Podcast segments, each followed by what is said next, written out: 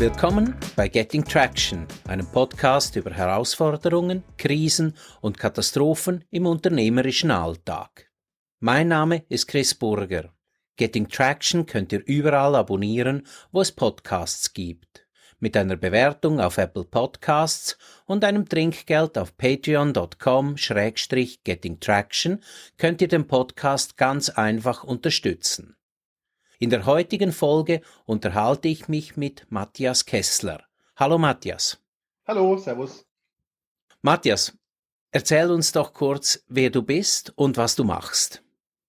Äh, ja, also ich bin der Matthias Kessler, äh, Inhaber und Geschäftsführer der Make Management und äh, ich beschäftige mich äh, mit Risk und also mit Krisen im Unternehmen und eben mit auch mit Riskmanagement um genau solche zu vermeiden. Ganz konkret bist du in dem Sinn ja eigentlich der Experte für unser Thema, das wir haben, Krisen, unternehmerische Krisen, wie man die durchlebt hat. Erzähl doch, wie, wie kam es dazu? Wie, wie, wie bist du dazu gekommen, Krisenmanagement zu machen? Ja, das war also ein relativ langer Weg. Ich erinnere mich schon, seit ich 15 äh, war, bin ich äh, dem Technischen Hilfswerk beigetreten. Die aus Deutschland äh, wissen was. Das ist also eine Bundesanstalt, die sich eben genau mit Krisen beschäftigt, mit Katastrophen. Und so habe ich eigentlich schon, seit ich 15, 16, äh, 17 bin, beziehungsweise 18 war ich dann auch schon Führungskraft, habe ich äh, verschiedene Krisen bearbeitet, sowohl Fremde, also bei wirklich äh, schweren Unfällen, als auch Gasexplosionen, als auch, äh, was weiß ich. Also immer eben oder dann äh, schon sehr bald eben auch als Führungskraft. Das heißt, im Führen eines Teams, in Verantwortung für ein Team zu übernehmen und das entsprechend zu lösen, äh, Lösungen zu finden, zu improvisieren.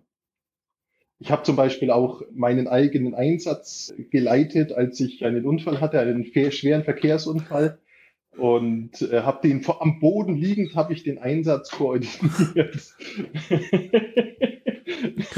äh, echt lustig. Er hat allerdings einen gebrochenen Halswirbel, also es war schon wirklich ein schwerer Unfall. Aber 2008 hat es mich dann wirklich gepackt.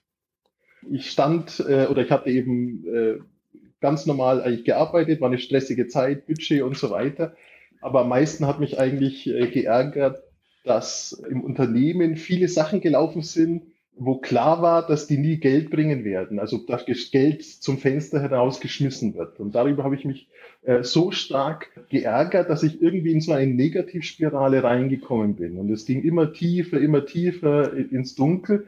Das war eben dann 2008 der Burnout. Äh, da bin ich, das war ein Montag früh, also sowas kommt meistens übers Wochenende, Montag früh äh, stehe ich auf und schaue in den Spiegel und erkenne mich eigentlich nicht mehr.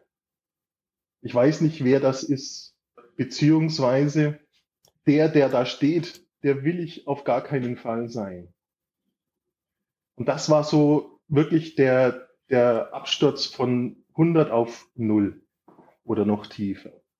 Bin dann zum Arzt gegangen und äh, habe unter Tränen äh, erklärt, was ich was, was, was passiert ist.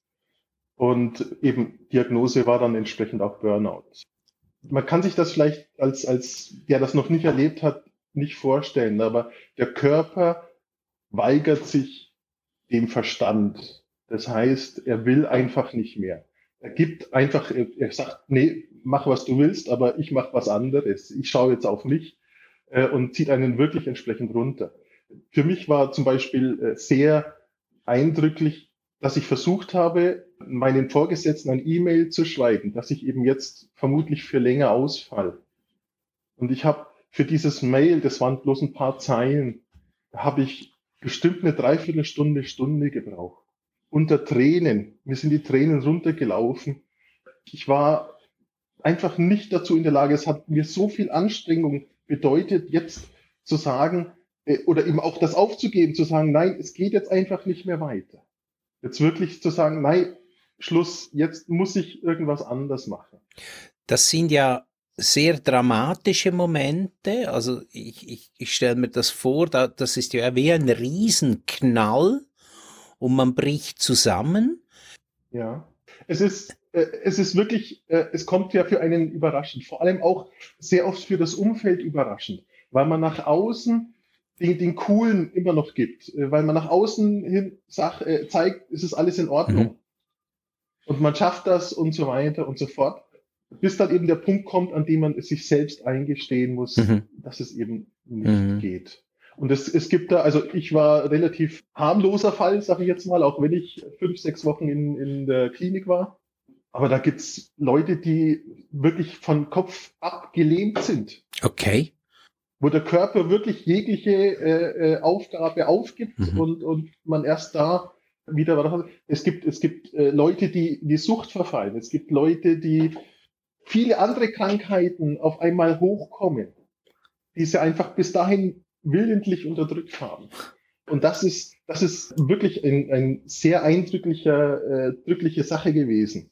Und äh, ich habe meiner Frau damals versprochen, ich, ich, ich schaffe das, ich komme da wieder raus. Auch unter Tränen, mhm. mhm. wenn, man, wenn man so will. Aber das, das war ähm, eine extrem harte Zeit. Mhm. Mhm. Aber, und das sage ich äh, heute, ähm, wir haben jetzt äh, zwölf Jahre, 13 Jahre später, es war auch die beste Ausbildung, die ich je bekommen habe. Wenn du das heute reflektierst, was denkst du oder wo siehst du denn die, die, die Ursache? Wie kam es dazu, dass du an diesen Punkt kamst, dann zu diesem Burnout? Ja, also das ist, also ich bezeichne es immer als den, den Weg zur dunklen Seite der Macht. also es ist ja ein, ein jahrelanger äh, Prozess, äh, den man hat. Mich hat, denke ich, dass ich, dass ich eben sehr stark mit der, mit der Unternehmung sehr emotional eben auch verbunden war. Ich habe mir die, die äh, Probleme der Unternehmung aufgeladen und bin daran entsprechend zerbrochen. Das heißt, eben, dass das so viel passiert, auf das ich keinerlei Einfluss hatte, aber gesehen habe und auch mitgeteilt habe, euch, das geht so nicht, das mhm. läuft nicht schief. Übrigens sind alle Sachen, die ich äh, damals gesagt habe, auch wirklich eingetreten. Sie haben es inzwischen äh, abgeschrieben, haben äh, eine halbe Milliarde im Endeffekt versemmelt. Vielleicht ganz kurz für unsere Zuhörer, was war denn deine Funktion in dem Unternehmen damals? Ich war äh, dort äh, Group Controller also direkt an der Konzernleitung oder an der Unternehmensleitung angehängt als Controller, als der, der die Aufsicht ja. hat über sämtliche Risiken und Finanzen. Ist das korrekt so? Ich war, ich war der Group Controller äh, für zwei von fünf Divisionen. In einem Konzern drin, in dem In einem Konzern okay. und habe ja. eben auch da einen, mhm an, an sich ein Team, mhm. äh, hauptsächlich fachlich geführt von 10, 12 äh, Controllern ungefähr. Du hast vorhin kurz erwähnt, dass sich das über die Jahre hinweg entwickelt hat. Ist das ein Muster, das sich generell auf Krisen in Krisen zeigt oder ist das, ist das eine generelle Ursache für Krisen oder wie siehst du das heute?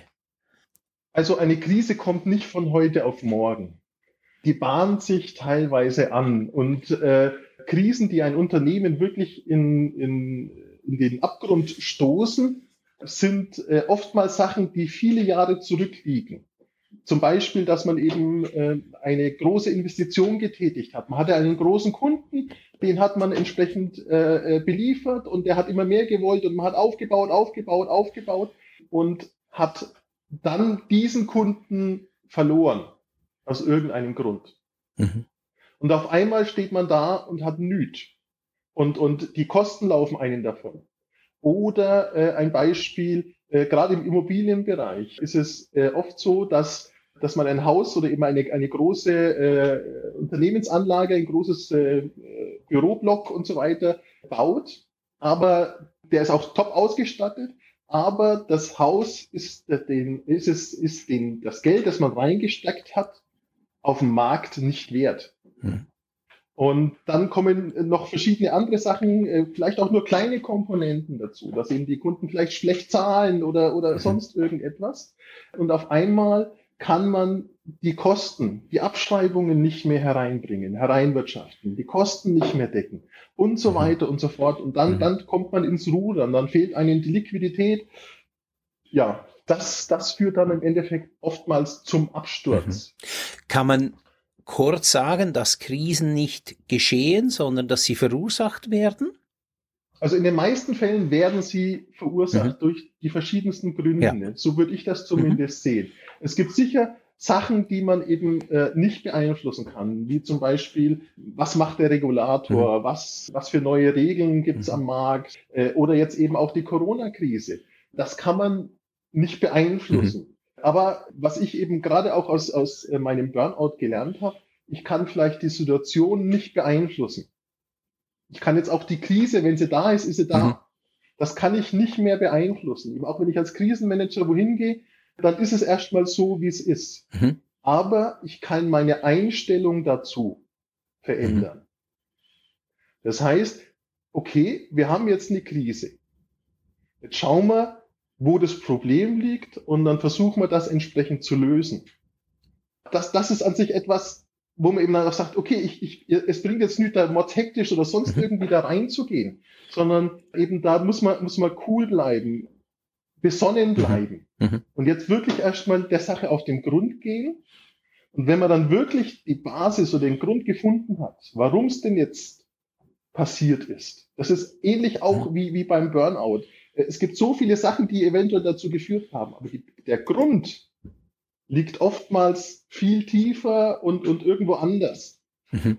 Und diesen Grund muss man herausfinden, weil nur dann kann man entsprechend die richtigen Entscheidungen treffen und die Krise managen. Mhm. Das ist oft mit, mit schwierigen Entscheidungen äh, verbunden. Das ist, das ist ganz klar. Mir tut's immer in, in der Seele weh, wenn auch Leute entlassen werden müssen. Mhm. Aber äh, manchmal kann man das einfach auch nicht verhindern. Du hast jetzt vor allem auch auf die Krisenbewältigung Bezug genommen. Jetzt, bevor wir da noch ein bisschen tiefer reingehen, äh, einfach noch kurz, ich stelle mir vor, besser wäre es ja, die Krise zu verhindern. Das ist auf jeden Fall der bessere Weg. Gibt es da ein Patentrezept? Ähm, sagen wir mal so, äh, jede Unternehmung ist, ist in gewisser Weise ein bisschen anders.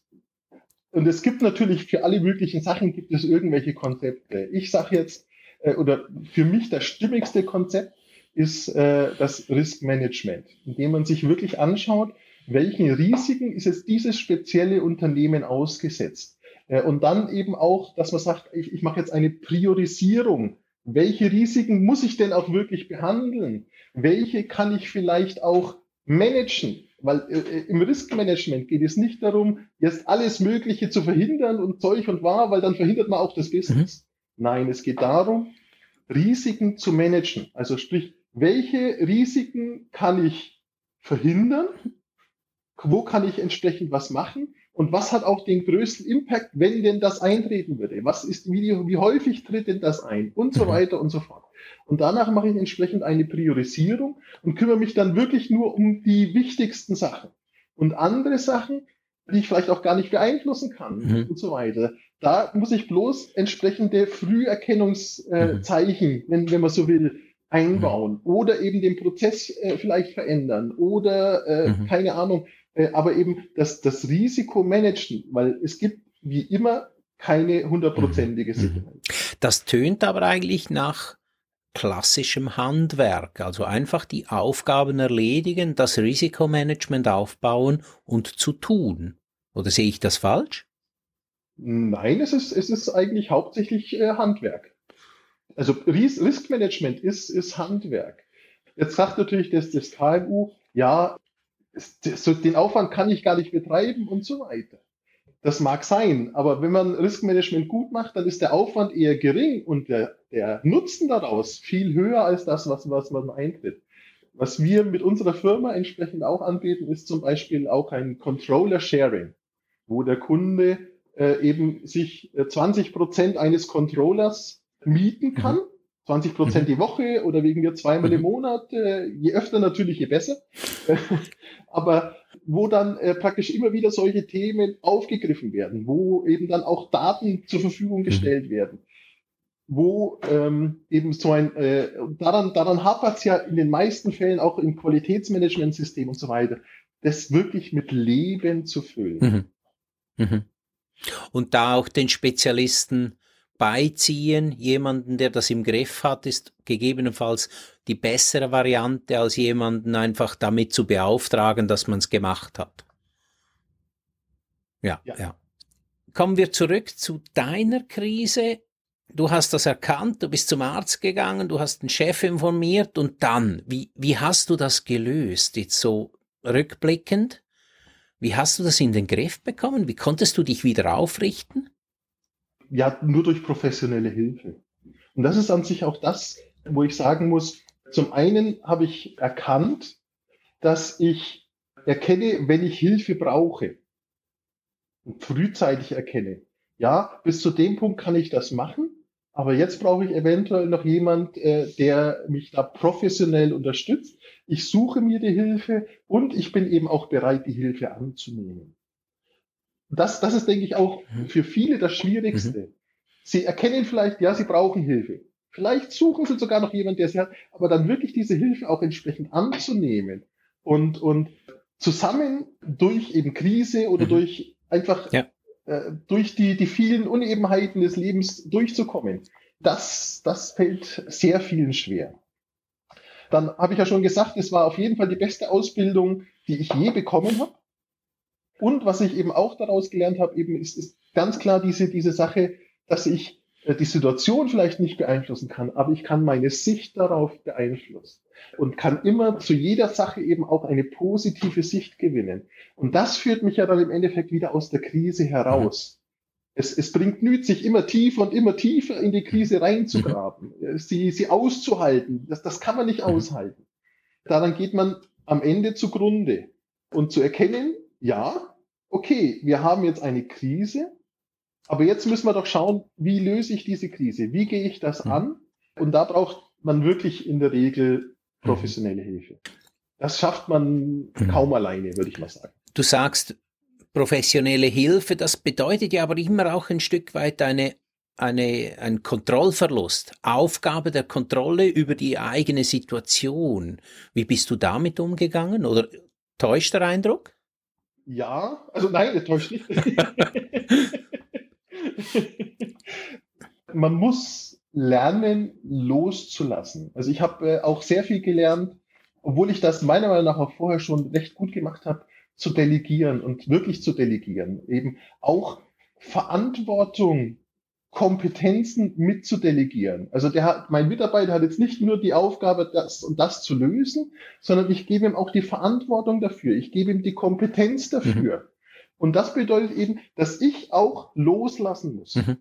Und das, das äh, denke ich, fehlt den meisten Führungskräften heute, weil, äh, weil man immer die Kontrolle haben muss über alles und, und, mhm. und Dings. Aber es gibt keine totale mhm. Kontrolle. Das ist nicht möglich. Und man macht sich damit eigentlich nur kaputt. Mhm. Hat es in dem Prozess dann auch wieder Rückschläge gegeben? In dieser Phase nach, nach, dem, nach dem Zusammenbruch, nach dem Burnout? Ja, also was heißt, was heißt, ja, Rückschläge. Sicher gibt es Rückschläge. Also ich habe ähm, nach dem Burnout, also ich hatte direkt nach der Klinik keine Medikamente mehr. Ich habe aber relativ schnell festgestellt, dass eben die Heilung einfach auch Zeit braucht und ich musste äh, oder ich habe eben dann gesagt, okay, ich nehme auch Medikamente. Das ist zum Beispiel ein, ein, ein äh, mhm. Rückschlag, den man, den man auch lernen muss und eben auch erkennen muss, und das, das, hat, das hat man gelernt mhm. in der mhm. Klinik, äh, auf sich zu hören, sich in sich mal wieder reinzuhören, sich auch Selbstwert wieder zu geben. Zum Beispiel die, die äh, Study, ich habe den Auftrag bekommen vom, vom Psychologen, ein Foto zu machen. Also er hat mich mit der Kamera ausgerüstet und hat gesagt, geh raus in die Welt und äh, such etwas, das dich symbolisiert. Jetzt im Moment. Mhm. Und ich habe damals einen Abfalleimer fotografiert. Und das, das war auch das, was mich in dem Moment verkörpert hat. Und da muss man eben auch dann wieder mhm. entsprechend rausgeführt werden und, und eben, ja, und so hat man auch immer wieder Rückschläge. Aber jetzt bin ich schon, also man sagt, fünf Jahre ist es sehr wahrscheinlich, dass du einen Rückfall hast. Und äh, ich bin jetzt seit 12, 13 Jahren ohne Rückfall, also mhm. ohne wirklichen Rückfall äh, entsprechend rausgekommen, eben weil mhm. ich dort eben wirklich sehr viel gelernt habe. Mhm. Und ich habe immer noch Sachen, wo ich sagen muss, es, es fällt mir schwer, äh, Abgrenzung von berufliches vom mhm. Privaten zu trennen. Oder eben auch, ja, ich kann es jetzt nicht, äh, wenn er das unbedingt so machen will und ich das nicht, nicht mhm. weiter beeinflussen kann und so weiter, dann muss er es halt machen. Auch wenn es mir wehtut, weil ich sage, ah, das ist, das ist ein mhm. Fehler. Aber dann eben auch wirklich zu sagen, ja, okay, aber es ist, es ist off my mhm. hands. Also mhm. ich kann da jetzt nichts mehr machen. Im Sinne von, ich habe es ihm gesagt, es ist sein Entscheid. Genau. Ja. Ja. Genau, genau, mhm. genau, okay. genau. Weil eben, und das, das, das hat mir natürlich auch dann, ich habe dann noch in der Firma, wo ich den Burnout hatte, noch anderthalb, zwei Jahre fast gearbeitet. Äh, in der gleichen Position. Okay.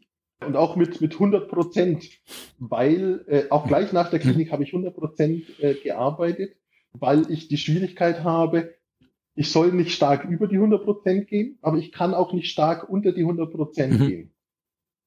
Das, das beides sind, sind, sind Sachen, die, mit denen ich eventuell dann Schwierigkeiten mhm. habe. Und deswegen habe ich von Anfang an wieder 100 mhm. Prozent gearbeitet. Aber das ist natürlich sehr individuell äh, und so mhm. weiter. Auch bin ich mir sicher, dass vielleicht nicht jeder da gestärkt daraus hervorgeht. Mhm. Bei mir war es so und ich habe das eben, diese Hilfe entsprechend angenommen und auch für mich verarbeitet. Nach den, nach viereinhalb, fünf Wochen war ich fix und fertig, wenn man so will. Aber eben geistlich fix und mhm. fertig. Ich habe zwar mich unheimlich stark verändert, aber äh, eigentlich hätte ich dann Urlaub gebraucht. Glaube ich. Das ist ja nicht. Weil das, weil das, weil das ja, klar, das ist ja nicht, das ist kein Urlaub. Das ist, das ist hart an sich arbeiten, stelle ich mir vor. Da wird wirklich, ja. da geht's auch in die Tiefe, da geht's ans Eingemachte in so einer Phase, ja. So, so ist es, so ist es. Aber auch eben da aus den Erfahrungen der anderen zu lernen. Wie sind sie da reingeraten? Mhm. Wie, was, was, was, was, hat, was war bei ihnen der Auslöser mhm. und so weiter? Eben die, diese Gruppengespräche, die helfen einem wirklich entsprechend weiter. Und so sehe ich das eben auch in der Krise. Wir können, ich alleine kann eine Krise nicht bewältigen. Der Geschäftsführer alleine kann eine mhm. Krise mhm. nicht bewältigen, sondern es braucht immer ein Team. Jetzt spannen wir mhm. zusammen und teilen eben auch die Arbeit auf, beziehungsweise eben, was, was in der Krise wirklich wichtig ist, wieder einen, einen positiven Drive in das Unternehmen mhm. zu bringen. Mhm. Und dann geht's auch wieder vorwärts.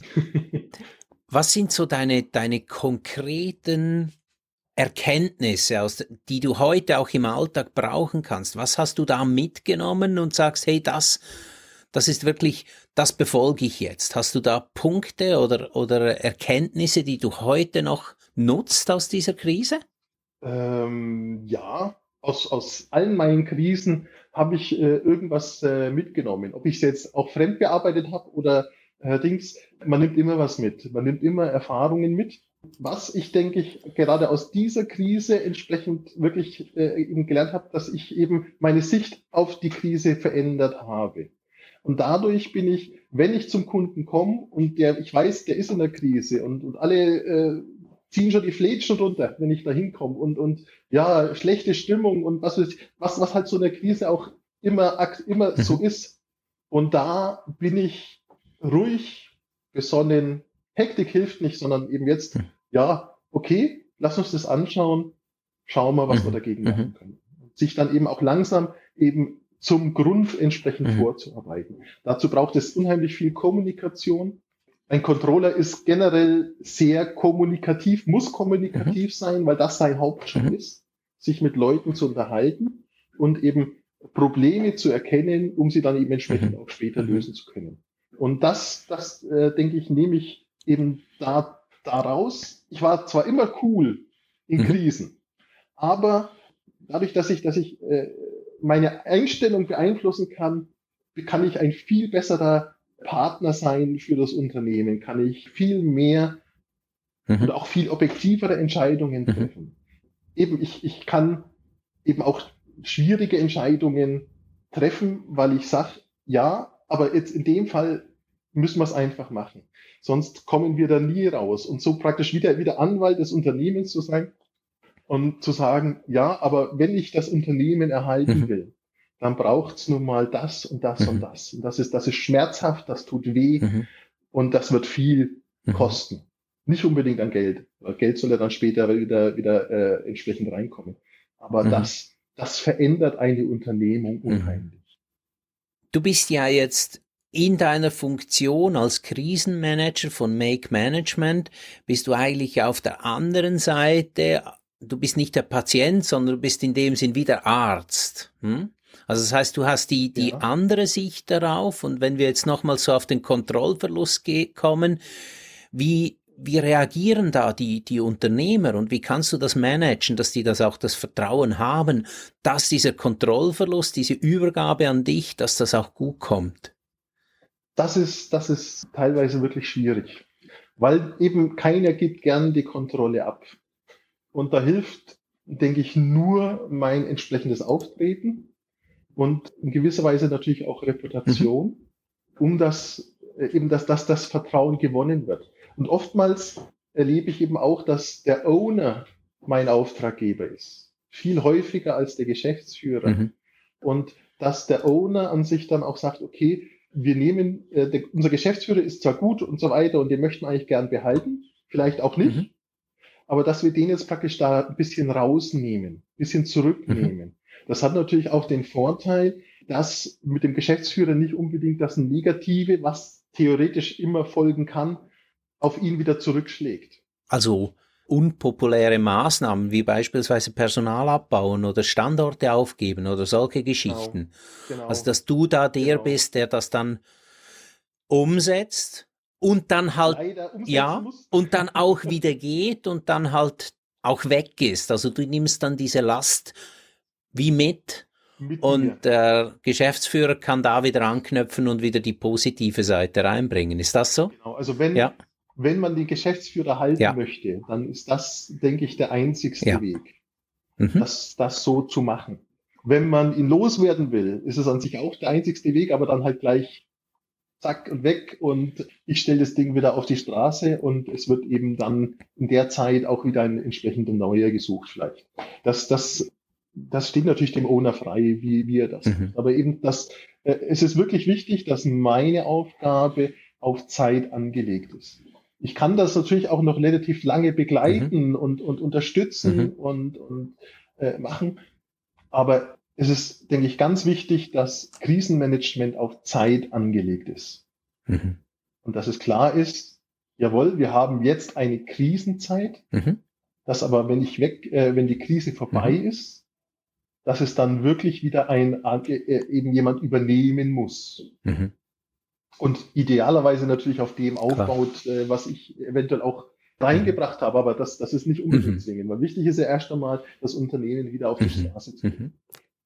Zum Schluss vielleicht noch ein, äh, ein Tipp oder was, was möchtest du denn den Unternehmen, die uns zuhören, mitgeben, ich denke, es sind so zwei Sachen sicher. Das eine ist das Erkennen der Krise, aber auch das Erkennen des Moments, wenn man professionelle Hilfe braucht. Was denkst du, was sind da die Indikatoren? Was, auf was sollten die Unternehmer achten? Ja, also ist, äh, warum ein Unternehmen wird äh, oder ähm, geht sehr häufig an den gleichen Sachen zugrunde oder kommt in die Krise. Das sind zum Beispiel Klumpenrisiken, Investitionen und so weiter. Also was ich, was ich Unternehmen auf jeden Fall mitgeben möchte, ist, dass auch eine Krise oder sogar das, das, das Härteste, was passieren kann, die Insolvenz, nicht das Ende ist. Es gibt immer Wege, die einen wieder da rausbringen und die das entsprechend auch managen können. Und manchmal ist auch eine Insolvenz eher ein Segen weil man dann eben deutlich mehr Einflussmöglichkeiten hat und, und wirklich einen Cut machen kann und dann eben wirklich neu zu starten. Vielleicht auch mit einem anderen Geschäftskonzept und so weiter, das, das wird man dann sehen. Aber auch eine Insolvenz ist nicht das Ende und es gibt immer Möglichkeiten, aus einer Sache wieder entsprechend rauszukommen. Es gibt immer einen Ausweg. Super. Man muss nicht mhm. verzweifeln. Danke. Wunderschönes Schlusswort, denke ich. Matthias Kessler, ich danke dir ganz herzlich für das offene und auch sehr persönliche Gespräch, das du uns und deine Story, deine Geschichte erzählt hast. Gerne. Wünsche dir noch weiterhin viel Erfolg bei deinen Krisen oder bei den Krisen, die du managst, muss ich sagen, genau. Ja, ja. Und allen Zuhören. Danke fürs Reinhören. Ihr könnt Getting Traction ganz einfach unterstützen. Auf Apple Podcasts könnt ihr dem Podcast 5 Sterne geben und auf patreon.com Schrägstrich Getting Traction könnt ihr ein Trinkgeld spenden.